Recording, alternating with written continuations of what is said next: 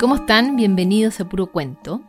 Hoy día elegimos una historia muy bonita que es especial para escucharla antes de irse a dormir porque se trata de uno de los guardianes que tenemos para nuestros sueños, los que se preocupan de que tengamos aventuras increíbles mientras dormimos. Es un personaje muy chiquitito y muy luminoso que quizá algunos de ustedes lo conocen por una película muy bonita que se llama El origen de los guardianes. Y aparece este personaje del que vamos a contarles la historia hoy día. Se trata de Sandy de William Joyce. Es evidente que ya conocen a los guardianes de la infancia. Los conocen desde antes de tener memoria y los conocerán hasta que sus recuerdos sean como el crepúsculo. El primer guardián de la infancia fue el hombre de la luna y fue él quien buscó a los demás. El hombre de la luna vigila a los niños de la tierra.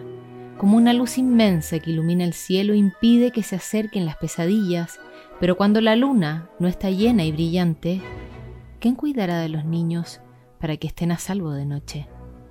El hombre de la luna necesitaba a alguien que le ayudara, así que escudriñó con sus telescopios hasta que vio una carita conocida. Volvió a mirarlo, volvió a mirarlo otra vez. ¿Era posible? Sí, claro, era el mismo hombrecito a quien le había pedido un deseo hacía mucho, mucho tiempo, en la época en la que el hombre de la luna era un niño muy pequeño, en la época conocida como la Edad de Oro. El hombrecillo dormilón se llamaba Sanderson Mansnusi Quizá lo conoce mejor por su apodo de creador de sueños, pero cuando emprendió su viaje todos le decían Sandy, y así es como empezó su historia. La Edad de Oro fue una época gloriosa, llena de esperanza y felicidad y de sueños que podían hacerse realidad. En esos tiempos Sanderson Mansnusi era el piloto de una estrella fugaz, vivía dentro de su estrella y cruzaba como un rayo los mares interminables del tiempo y el espacio, sobrevolando infinidad de mundos. Todos los que veían la estrella fugaz podían pedirle un deseo, como había hecho el hombre de la luna de pequeño. Entonces Sandy les mandaba un sueño que ayudaba a la persona a cumplir su deseo, porque los deseos siempre empiezan con un sueño. Por eso era tan dormilón, se pasaba la vida soñando.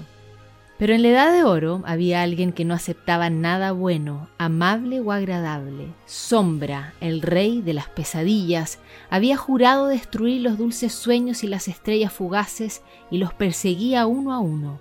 A bordo de su galeón de las pesadillas, con los piratas de los sueños lanzaba su arpón contra las estrellas y los arrastraba hasta que morían. Las arrojaba contra lunas, planetas o incluso en la oscuridad infinita de un agujero negro. Y eso es lo que le pasó a Sanderson Mansnusi y a su estrella. Estaban cerca del hombre de la constelación de Orión cuando atacó Sombra. El rey de las pesadillas arponeó su estrella. Por primera vez Sandy conoció el miedo y ese miedo no hizo sino fortalecer aún más a Sombra. Sandy no podía permitir que hirieran a su estrella. Giró bruscamente y luchó con una audacia increíble y al final logró liberarse. Pero Perdió el control de la estrella, salió disparado por el espacio como un misil, como una bala, como una flecha caprichosa hecha de llamas y de esperanza. Iban cayendo hacia un planeta pequeño, verde y azul, que se llamaba Tierra. Estaba seguro de que chocarían, oía reír a los piratas de los sueños y se sintió asustado e impotente. Pero mientras caía en picado hacia la tierra, oyó miles de deseos, los deseos de los niños que veían la estrella que se les acercaba como un rayo. Sandy supo que no podía hacer daño a ningún niño. Con todas sus fuerzas guió su estrella lejos de la tierra y la hizo girar hacia un mar inmenso. Cuando estaba a punto de estrellarse, oyó un deseo que parecía que venía desde muy, muy lejos.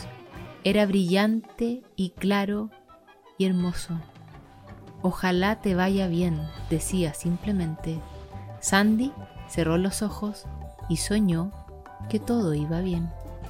Poco después chocaron contra el océano. El cielo se iluminó con la luz cegadora del impacto. Luego la luz desapareció. La estrella no se había hundido ni había explotado, se había convertido en una especie de isla arenosa con largas lenguas de tierra en forma de espiral.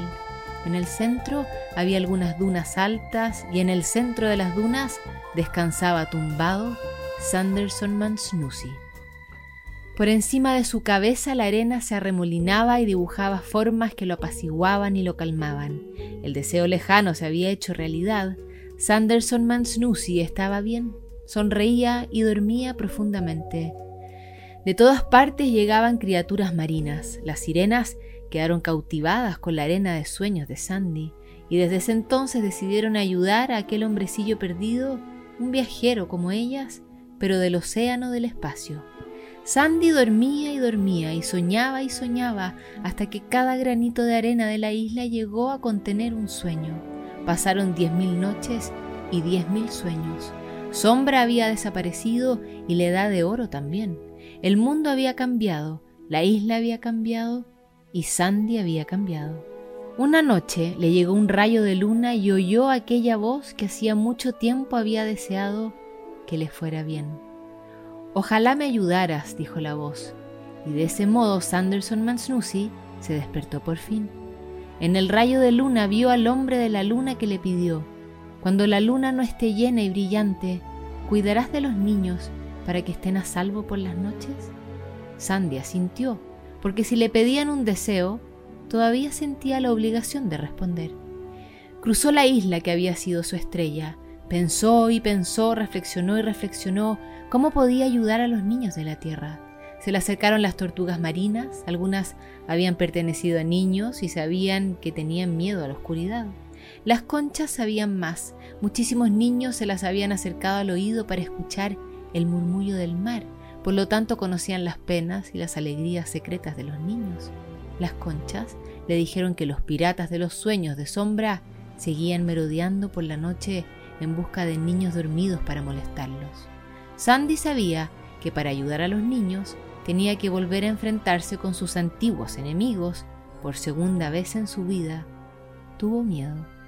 Estaba tan preocupado que no podía dormir y si no dormía no podía soñar y si no soñaba no podía hacer nada. Pero las sirenas sabían cómo ayudar a su amigo. Llegaron del mar con una canción de cuna muy dulce. Sueños, sueños dulces, hay en la arena que tienes en las manos, que hagan huir a los oscuros temores y llenen las noches de rayos dorados. Y Sandy soñó que ayudaba a los niños de la tierra, y mientras soñaba la isla se iba transformando a su alrededor, creció un castillo maravilloso. Una gran nube de arena se lo llevó del castillo y lo lanzó al cielo y montado en su nube viajaba a todas las tierras y a todos los niños que dormían les mandaba un sueño precioso con su arena de sueños y en todos los rincones oscuros del mundo los niños dormían sin miedo porque las pesadillas huían o las hacía huir la arena de sueños que las alejaba hacia la nube de Sandy. Cuando llegaba una pesadilla, él la agarraba y le decía, no eres real, no eres de verdad, no eres nada, y a medida que se fumaba el miedo de Sandy, también se fumaban las pesadillas. Una a una se volvían inofensivas y se convertían en arena de sueños. Y por primera vez en la historia de los sueños de la Tierra, no había ni una sola pesadilla. La luna espiaba entre las nubes del cielo y brillaba para Sanderson Mansnoozy. Me has concedido el deseo, dijo el hombre de la luna. Ahora yo te daré un nombre digno de todos tus talentos Sandy hizo una reverencia mientras la luna declaraba, A partir de ahora se te conocerá como Su Majestad Nocturna Sanderson Mansnoozy, el primer creador de sueños, gran señor protector de los sueños. El hombre de la luna ya tenía su primer ayudante y a partir de aquella noche el creador de sueños ha hecho sus rondas con el cielo claro o nublado para repartir su arena dorada. Ahora, Casi todas las noches están llenas de dulces sueños. Es raro que la arena de sueños no llegue donde debe llegar, pero cuando eso sucede es posible que una pesadilla quiera colarse entre sus sueños, pero tú ya sabes que no es real. Así que cuando hayas dormido bien y hayas tenido un sueño maravilloso, puedes agradecérselo a tu buen amigo, su majestad nocturna, Sanderson Mansnoozy, el primer creador de sueños, gran señor protector de los sueños. La verdad es que es un nombre un poco largo, pero es digno de un soñador diligente que empezó su viaje llamándose simplemente Sandy.